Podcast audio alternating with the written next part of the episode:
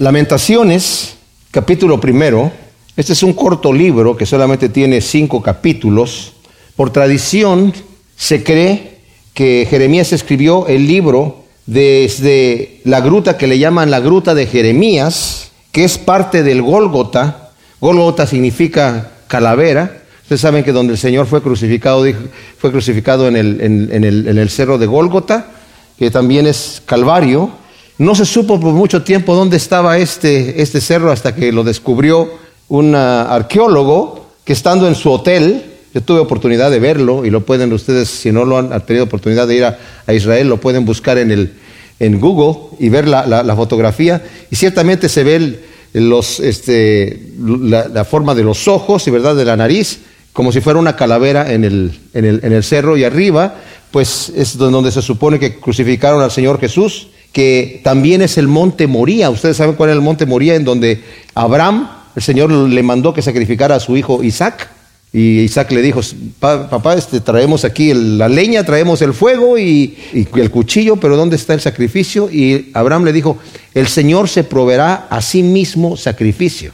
¿verdad? Ya cuando estuvo a punto de sacrificar a su hijo, el ángel le dijo, detén tu mano, porque el Señor sabe que, que le amas tanto que no, no le negaste a tu propio hijo, pero lo, que dijo Abraham lo dijo de forma profética, el Señor se proveerá a sí mismo sacrificio, que también puede traducirse, el Señor se va a proveer a sí mismo como sacrificio. Entonces en ese mismo monte es donde el Señor Jesucristo fue crucificado y es el monte de Gólgota o del Calvario. Bueno, en, una de las grutas, en una de, los, de las cuevas de los ojos, una de esas se le conoce como la gruta de Jeremías y por tradición se calcula que Jeremías se subió allí, se metió ahí, y desde allí se calcula que él estaba viendo ya, pues solamente las ruinas humeantes de Jerusalén, mientras está escribiendo el libro de lamentaciones. Aunque como vamos a leer, algunas de estas lamentaciones las está escribiendo, si, si no lo está haciendo de memoria, cuando él estuvo viendo la destrucción que estaba pasando, mientras estuvo sitiada Jerusalén por los babilonios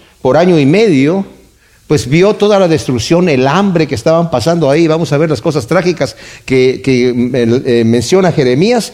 Las está mencionando, ya sea que lo haga de memoria, porque no, lo pudo estar viendo desde la gruta, porque cuando esto estaba sucediendo él estaba preso en la cárcel, pero era testigo de todo eso, o parte de las lamentaciones las escribió allá en la cárcel y parte las escribió en la gruta, de cualquier manera, está hablando de, lo tremendo que pasó aquí, ¿verdad? Ahora, la versión Septuaginta, que fue la traducción que se hizo del hebreo al griego 200 años antes de Cristo, porque ya no se hablaba el hebreo eh, en, eh, Israel, ¿verdad? Después de que llegaron de Babilonia, el hebreo no era el lenguaje eh, de los judíos, sino era el arameo, y como se había olvidado el hebreo, todo el mundo hablaba griego, tradujeron la Biblia hebrea al, griego y eso se le llama la Septuaginta, la hicieron 70 rabinos 200 años antes de Cristo.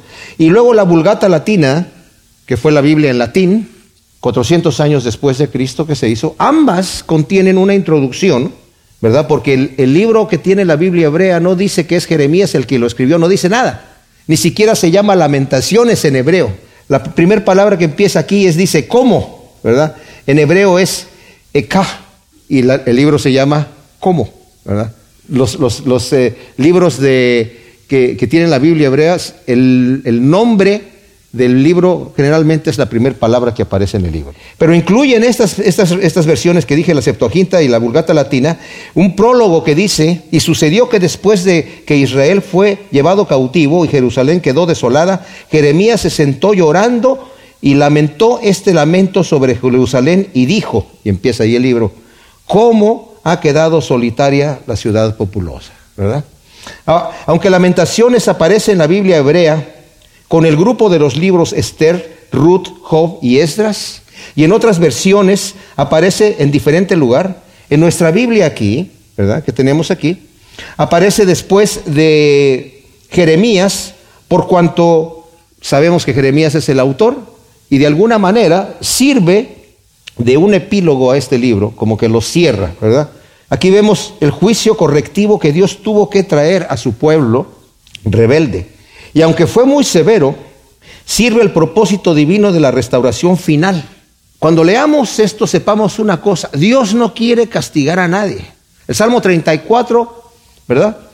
Que lo escribe David después de que fue restaurado, que dijo, bienaventurado el varón al cual el Señor no le imputa pecado, sino que, ¿verdad? Sino que le perdona sus pecados, ¿verdad? Y dice, yo, eh, cuando callé se envejecieron mis huesos, pero clamé al Señor y el Señor me perdonó.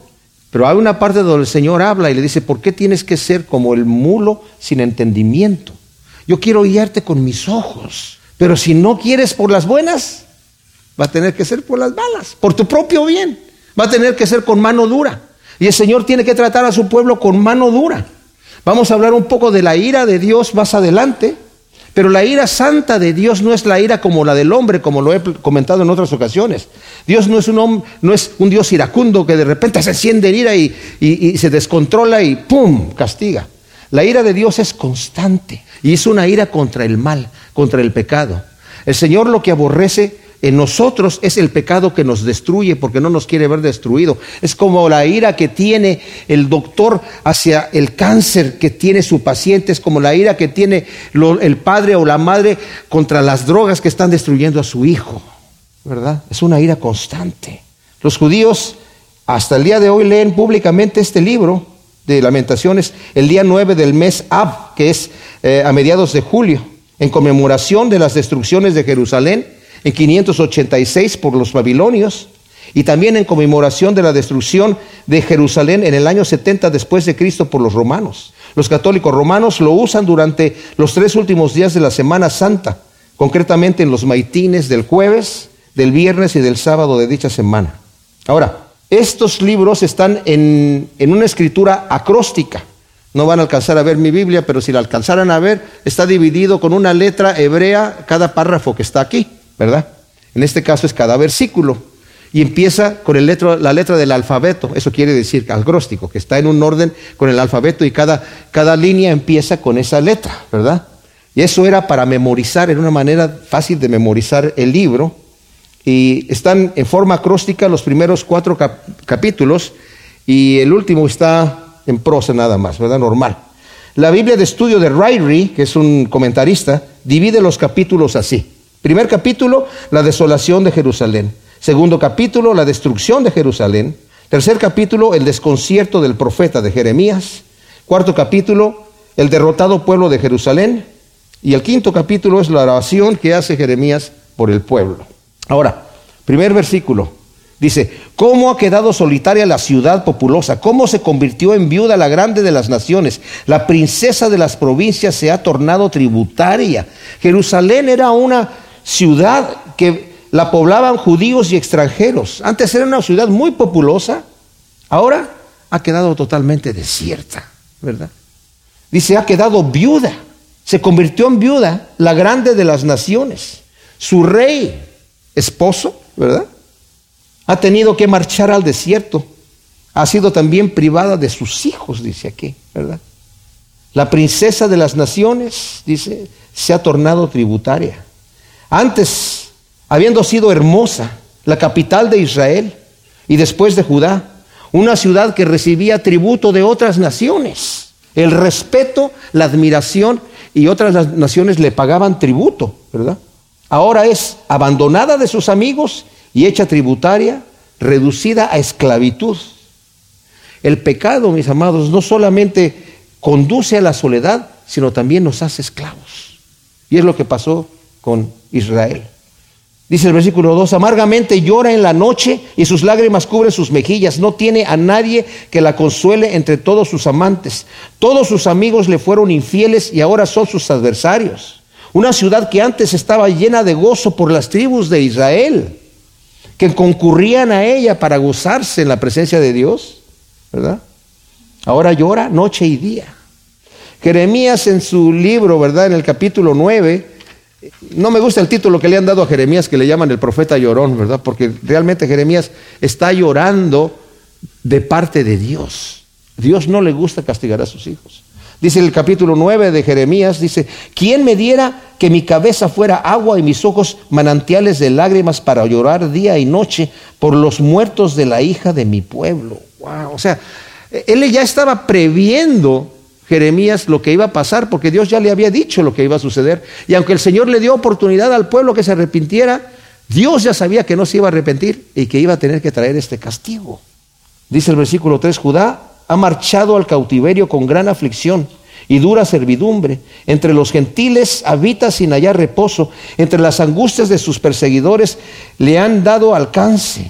O sea, entre esas angustias sus perseguidores le han dado alcance. Judá ha marchado en cautiverio con gran aflicción y como esclavos. En el capítulo 34 de Jeremías nosotros vemos que Jeremías está dando una profecía al rey Sedequías, que fue el último rey de, Judá, que van a ser entregados en, en, las manos del rey de Babilonia. Es ahí donde le dice, tú vas a ver al rey de Babilonia, tus ojos van a ver sus ojos y vas a ser llevado a Babilonia. Entonces le está hablando de toda esta situación, dice la ciudad va a ser destruida, va a ser quemada en fuego. Entonces, en ese momento tenían los judíos que estaban ahí, la gente rica, tenían esclavos judíos. La ley en el Antiguo Testamento decía que, no que solamente, si tú tenías algún esclavo judío, solamente podías ser esclavo por seis años y al séptimo año lo tenías que dejar en libertad. Si era de otra nación, lo podías tener por todo el tiempo, pero si era de tu mismo pueblo judío, lo tenías que dejar en libertad.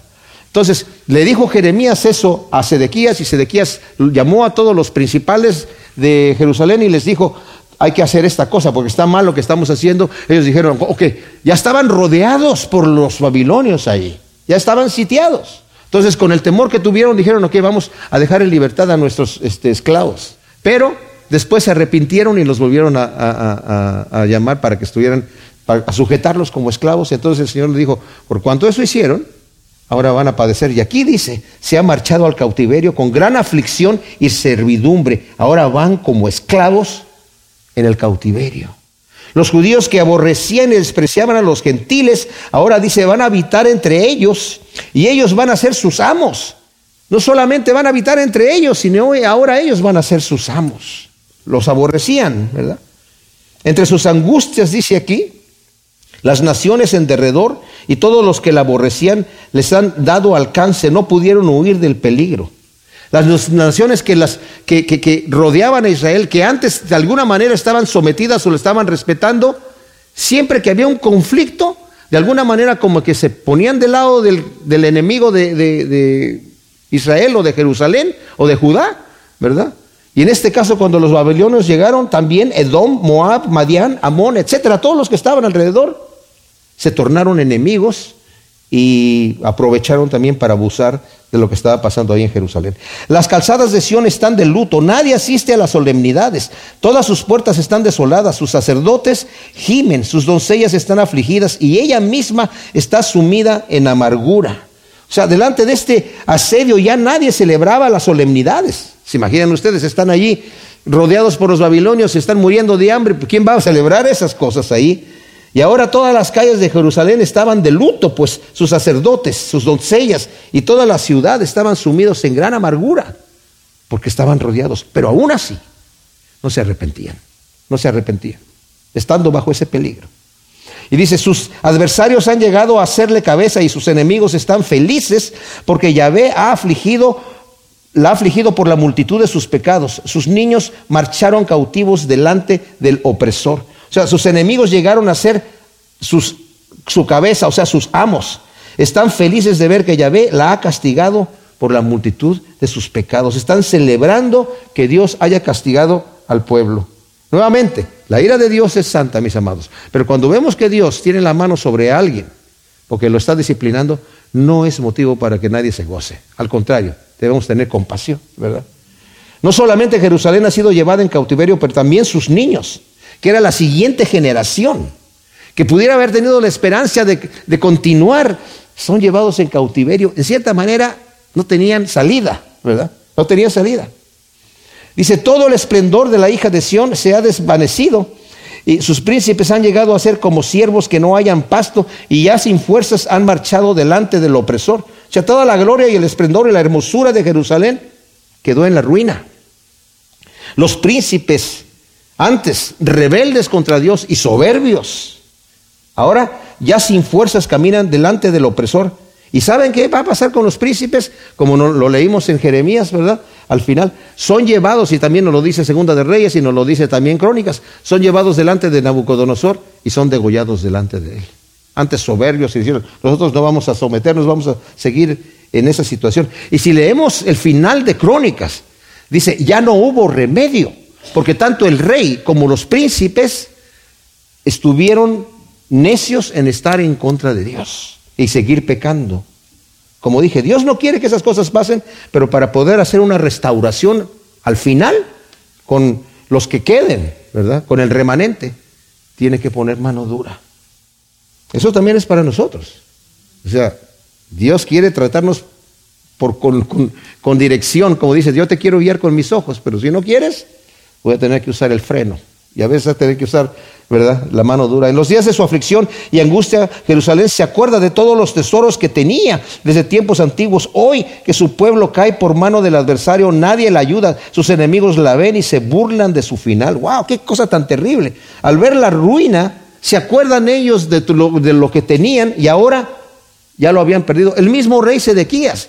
¿Se imaginan que después de que llegó delante de Nabucodonosor, y le sacaron, después de ver a sus hijos degollados y a todos los príncipes degollados, y le sacan los ojos, tuvo que haber recordado las palabras que le había dicho también Jeremías y que había dicho también Ezequiel allá en Babilonia.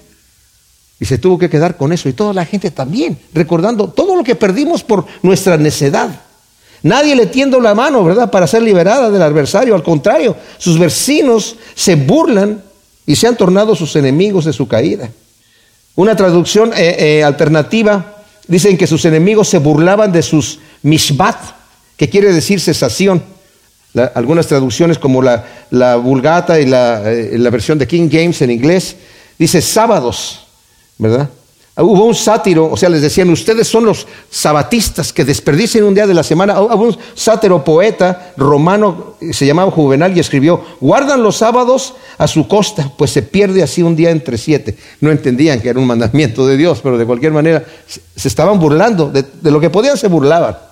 Jerusalén ha pecado gravemente, se ha tornado inmunda. Al ver su desnudez, quienes la honraban la desprecian y ella misma se avergüenza y vuelve a sus espaldas. Su inmundicia está en sus faldas, no ha tenido en cuenta su final, fue humillada hasta el asombro, no tiene consolador. Wow, en, este, este, cuadro es bien fuerte lo que está diciendo Jeremías. Cuando lo leemos no lo entendemos. En esta cultura, y sobre todo en la cultura judía, la mujer cuando estaba en su periodo era impura. No podía ni siquiera ir al templo, ¿verdad? Tenía que quedarse en su casita hasta que se limpiara de su, de su menstruación. ¿Verdad?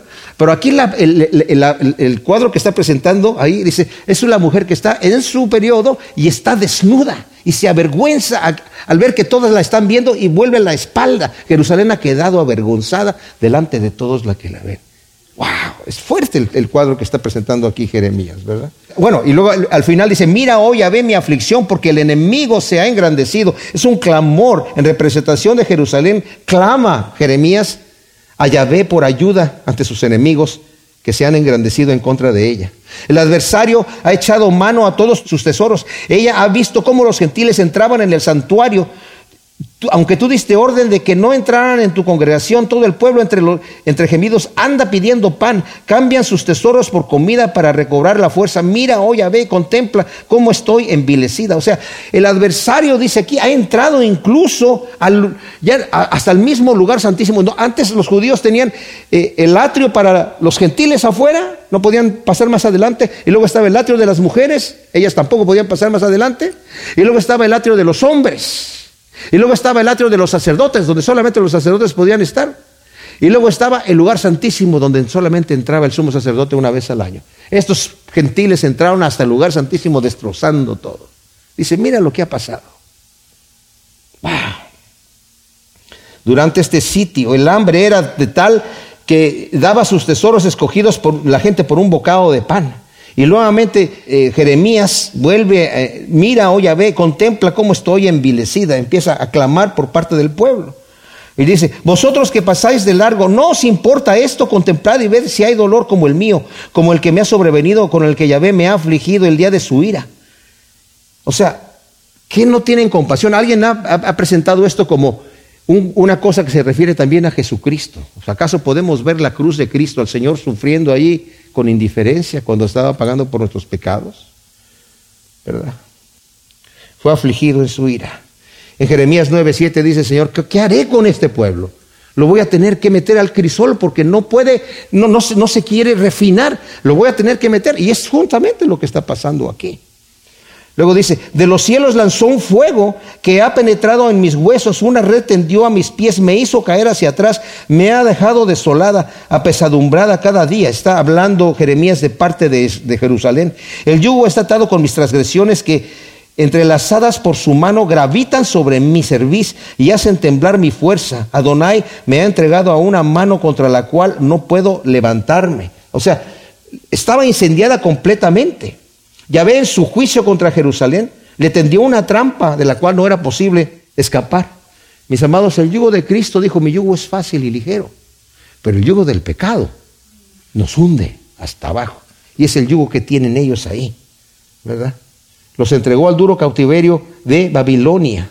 Si Dios es por nosotros, dice la Escritura, ¿quién contra nosotros?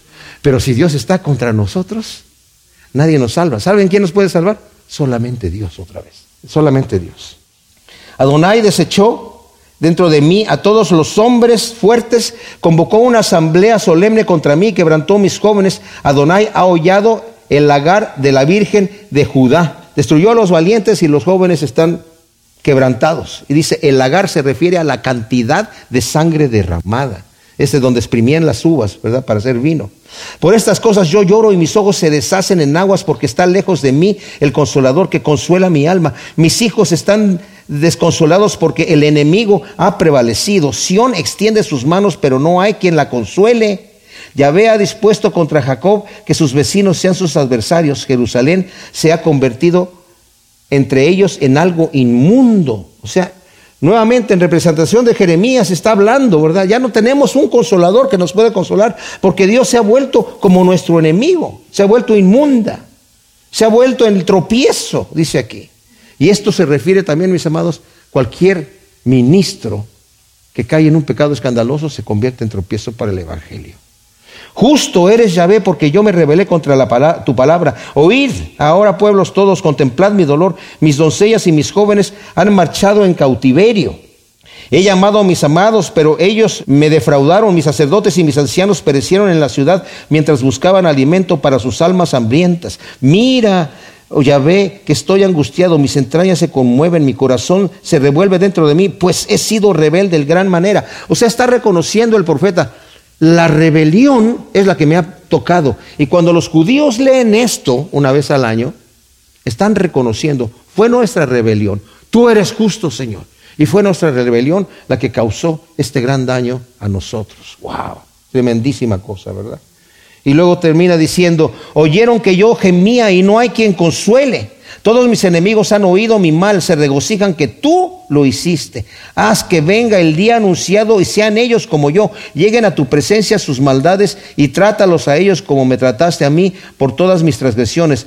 Se multiplican mis lamentos y mi corazón desfallece. O sea, mis enemigos están regocijando porque tú me has afligido, Señor, está diciendo el profeta por parte de, de Jerusalén. Dice, pero Señor, a mis enemigos que se están regocijando, tú págales a ellos, hazles como me, has hecho a mí. Y este es un juicio justo, ¿verdad?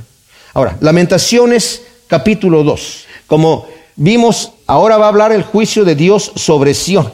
Lo que estuvimos viendo en el capítulo primero, mis amados, de, aquí de este libro de Jeremías, que como dije, lo está escribiendo, se cree, desde la gruta de Jeremías, que así se le llama, que está en el, el monte de Calvario, ¿verdad? en el Gólgota, viendo el pueblo destruido. Y este capítulo 2 tiene el tema de la destrucción misma de Jerusalén. Debo decir, mis amados, que Dios no quiere castigar, pero es una realidad. Tenemos nosotros la libertad de vivir nuestras vidas como las queramos vivir. Tenemos el conocimiento de Dios, que es una realidad, como estudiamos el domingo.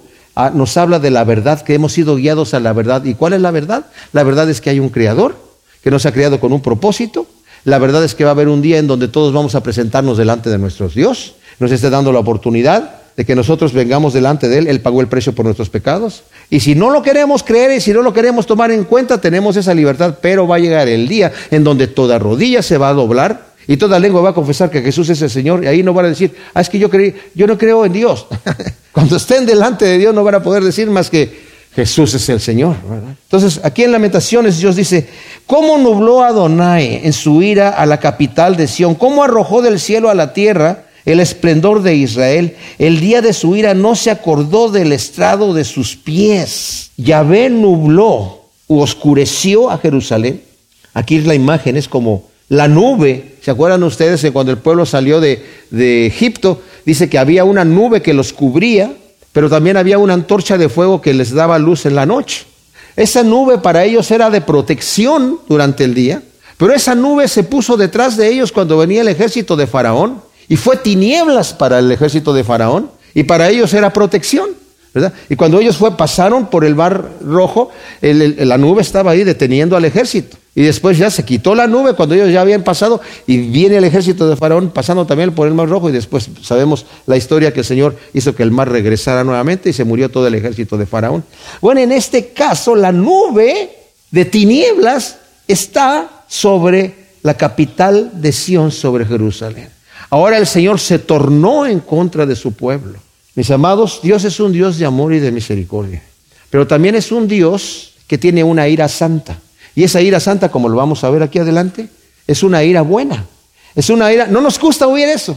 Quiero yo solamente escuchar del amor y de la misericordia de Dios, no quiero escuchar de la ira de Dios. Pero como he dicho en otras ocasiones, la ira de Dios, siendo una ira santa, nos debe de dar un confort a nosotros. ¿Por qué? Porque Dios aborrece el pecado a muerte. Eso es bueno.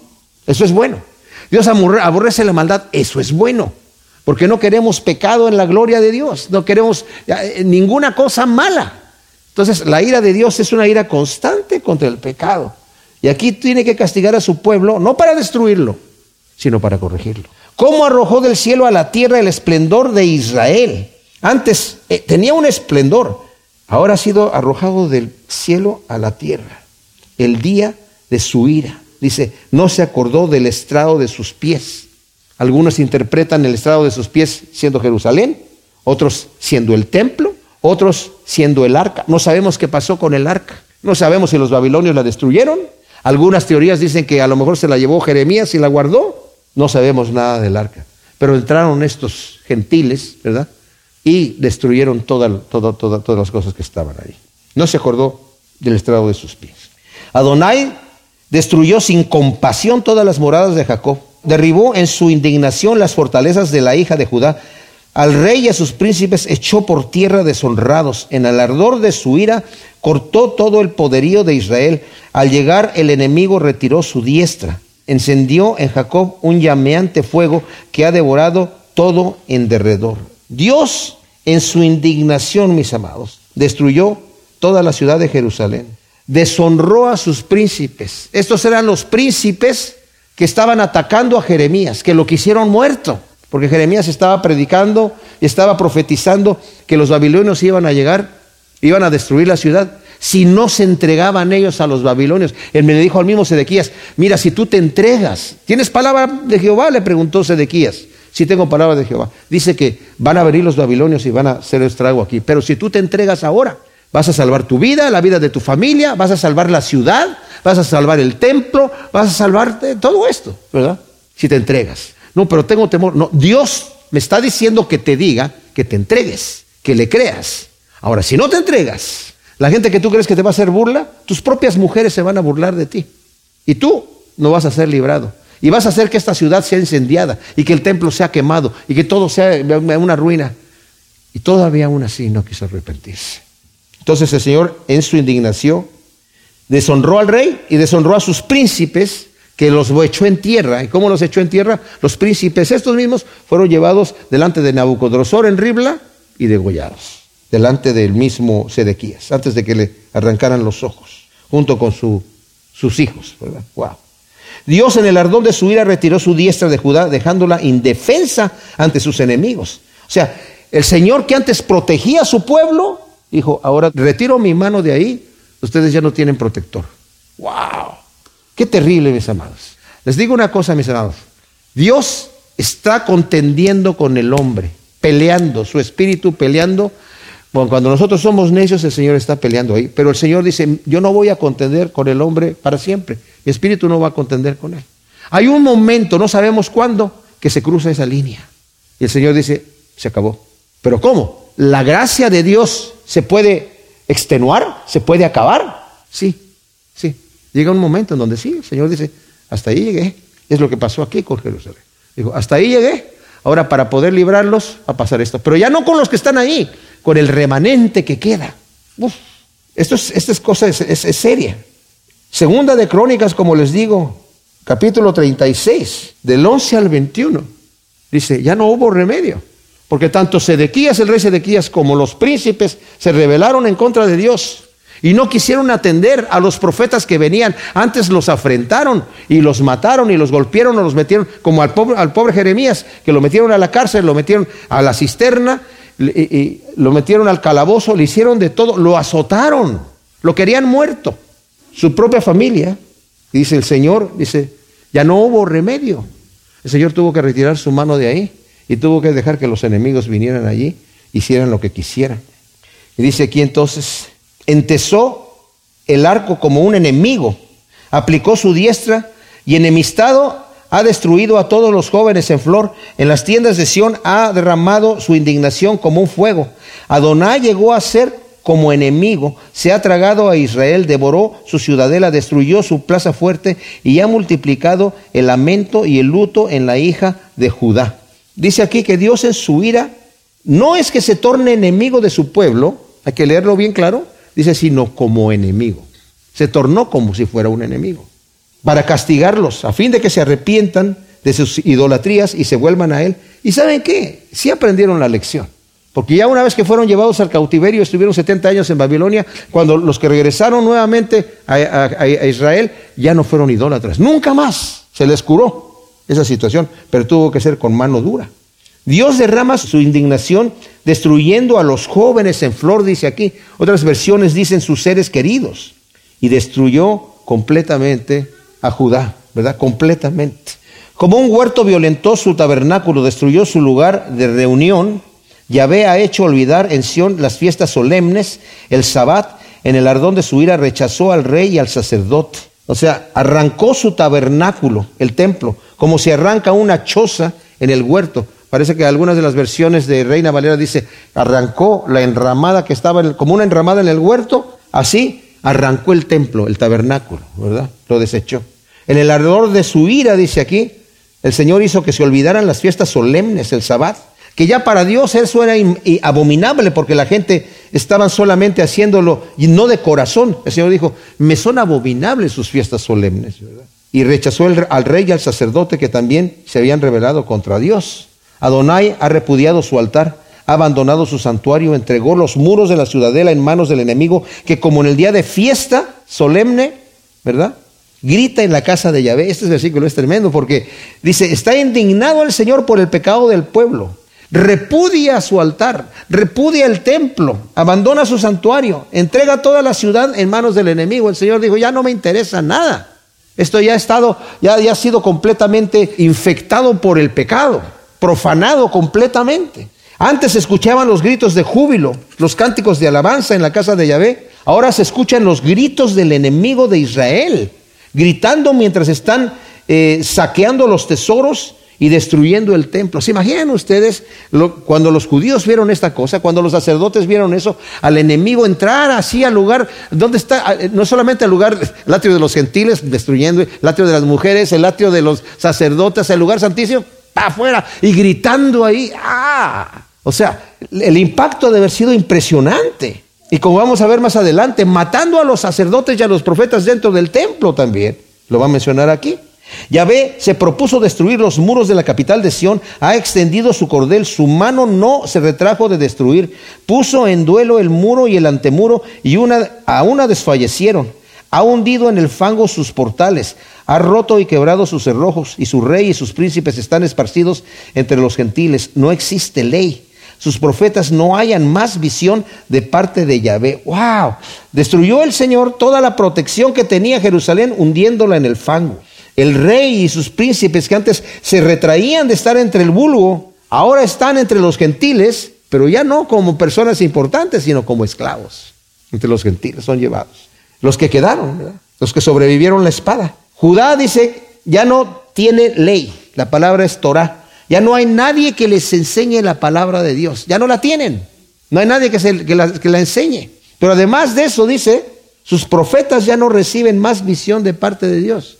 Por 70 años estuvieron ahí sin visión de profetas. Ezequiel tuvo visiones y escribió antes de la destrucción de Jerusalén y envió sus cosas ahí. Pero después se paró el asunto y de sus profetas se les acabó. Sentados en tierra, guardan silencio los ancianos de Sión. Ceñidos de silicio, echan polvo sobre sus cabezas. Humillan hasta el suelo su cabeza las doncellas de Jerusalén. Los ancianos que antes se vestían con elegancia y se sentaban en las plazas, ¿verdad? Con dignidad para dar consejos al pueblo, para enseñar al pueblo, para juzgar. Ahora se están sentados en tierra vestidos de silicio, en silencio completamente, echando polvos sobre sus cabezas en señal de dolor. Y las doncellas que antes se paseaban alegres y hermosas en las calles, ahora están humilladas y humillan sus cabezas hasta el suelo en señal de terrible vergüenza. Mis ojos se consumen en lágrimas, mis entrañas de amargura y mi hiel se derrama por la tierra, por la ruina de la capital de mi pueblo. Muchachos y niños de pecho desfallecen en las calles de la ciudad. Preguntan a sus madres, ¿dónde hay pan o trigo y vino? mientras yacen como heridos en las calles de la ciudad, mientras exhalan el alma en el regazo materno. O sea, Jeremías, aunque se halla en mejor condición de cuando estaba preso, se consume de dolor por ver el mal de, Jerusalén. Dice, los muchachos y hasta los niños de pecho desfallecen y mueren de hambre y están tendidos sus cadáveres postrados en las calles, en las esquinas de las calles, por falta de comida. Y los niños preguntándole a sus mamás, ya no hay pan, ya no hay nada que comer. Ya ni siquiera pueden darles leche porque las mujeres no tienen ya leche. Ellas mismas están súper hambrientas. ¿Quién se te iguala? ¿Quién se asemeja a ti, oh ciudad de Jerusalén? ¿A quién te compararé para consolarte, oh Virgen de la hija de Sión? Tu quebranto es inmenso como el mar. ¿Quién te podrá sanar?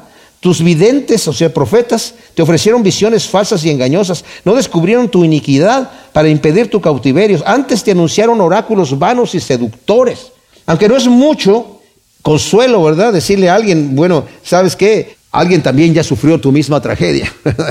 no, no es mucho consuelo, pero dice, ¿qué consuelo le puedo dar? ¿A quién puedo comparar para de alguna manera consolar? Quedó inhabitable por 70 años. Pero el único que puede sanarla es Dios quien la hirió, ¿verdad? Sus profetas fueron falsos profetas con visiones falsas y engañosas que no descubrieron la iniquidad del pueblo para impedir su ruina y cautiverio. Jeremías 14, 13 y 15. Jeremías se queja de que los profetas están hablando paz, paz. Y, el Señor dice, esos profetas son falsos, ellos hablan mentira y no están reprendiendo al pueblo por su pecado. Los profetas decían, no hay ningún problema, aquí no van a entrar los babilonios, sigan festejando, sigan haciendo lo que, lo que quieren hacer. O sea, aquí no va a pasar nada. Todos los que van por el camino baten palmas contra ti, silban burlones y menean la cabeza contra la hija de Jerusalén. ¿Es esta la ciudad perfecta en hermosura? ¿La alegría de toda la tierra?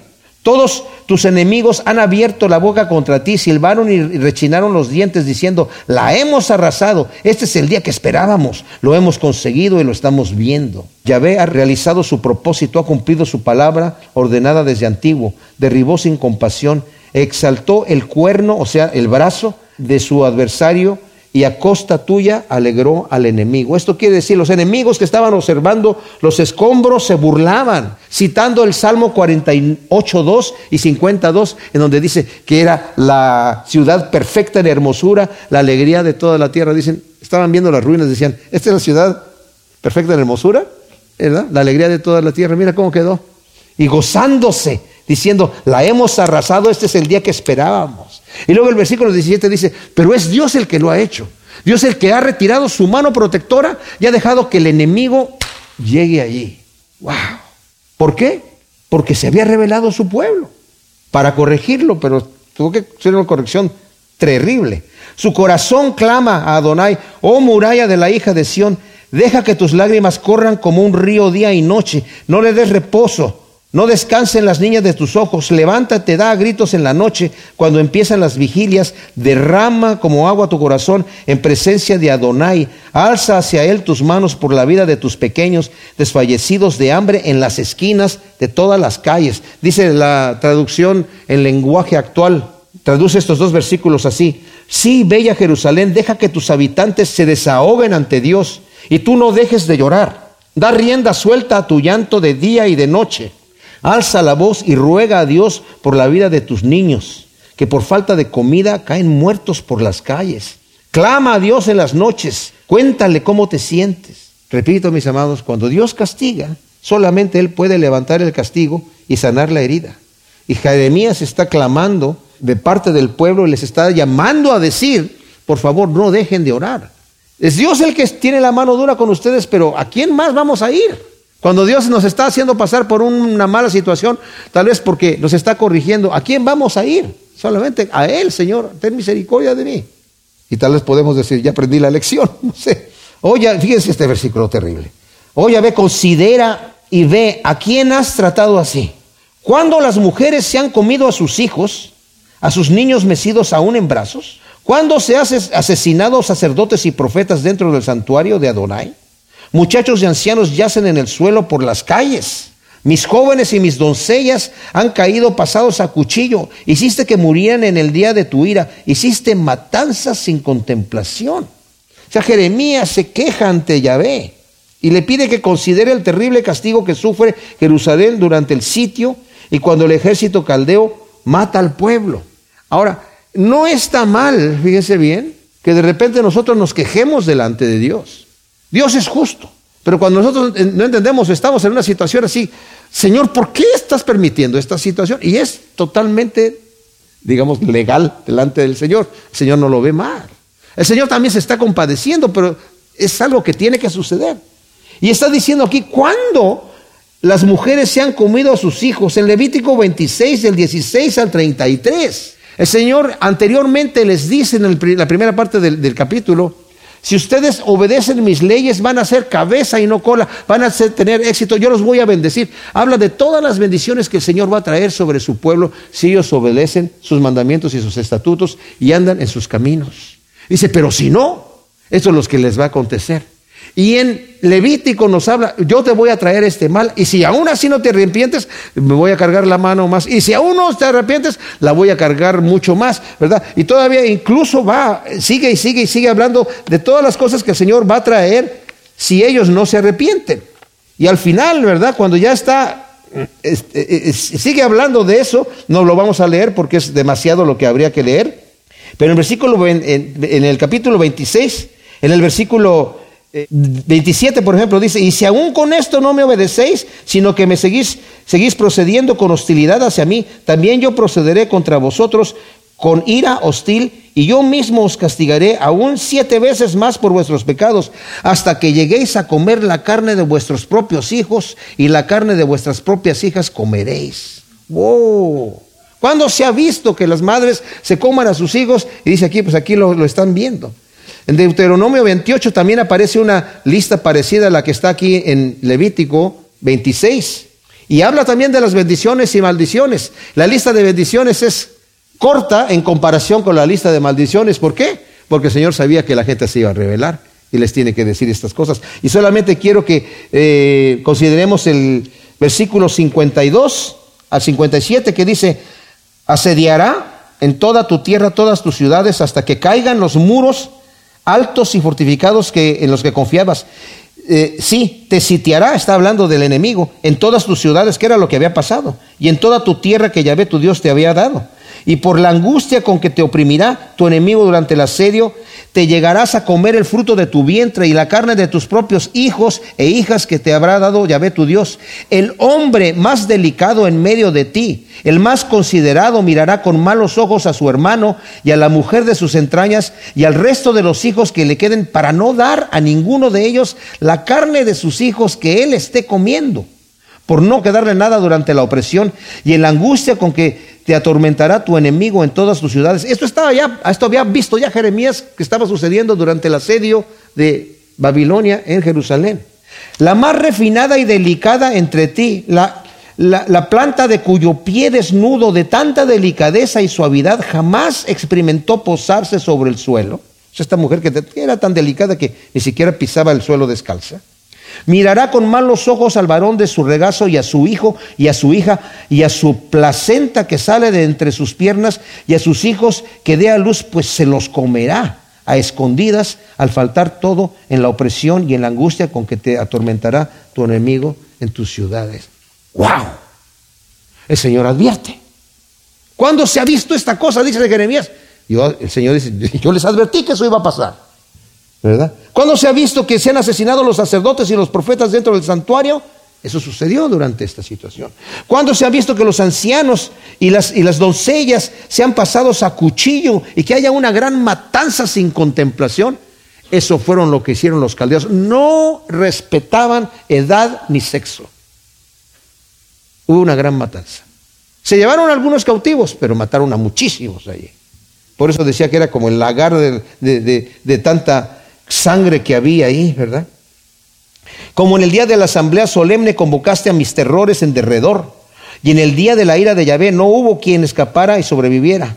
A los que con desvelo cuidó y crió, los ha exterminado mi enemigo, dice la nueva versión internacional. Como si invitaras a una fiesta solemne, enviaste contra mí terror de todas partes. En el día de la ira del Señor nadie pudo escapar, nadie quedó con vida. A mis seres queridos y a los que eduqué los aniquiló el enemigo. Wow. Aunque fue Babilonia la que devastó a Jerusalén, derribando, incendiando y matando, Jeremías reconoce que es Dios quien a través de los caldeos ejecutó su juicio, el día de la ira de Dios. Viene un día del juicio, mis amados. El Señor no quiere castigarnos, el Señor no quiere ni siquiera corregirnos con mano dura. Voy a volver a leer lo que nos dice el Salmo 32, versículo 8 y 9. Yo te voy a hacer que entiendas, voy a enseñarte el camino que debes seguir y no voy a quitarte los ojos de encima. Otra forma, pues, o te voy a guiar con mis ojos. No seas como los caballos ni como las mulas que no quieren obedecer y que hay que sujetarlos con la brinda y el freno, pues de lo contrario no se acercan a su amo. El Señor nos quiere guiar con amor y depende de nosotros si somos dóciles a su guianza. Pidámosle a Dios que nos haga sabios y dóciles a la guianza de su mano amorosa. Gracias Señor, te damos por tu palabra y te pedimos que ciertamente, Señor, aprendamos estas terribles lamentaciones que fueron necesarias para tu pueblo, Señor. Te pedimos que aprendamos, porque estas cosas están escritas para nosotros también. Y Señor, que nos dejemos guiar por tu mano dócil y amorosa. Ayúdanos, Señor, a ser obedientes y a la guianza de tu Espíritu Santo. Y fortalécenos. En el nombre de Cristo Jesús. Amén.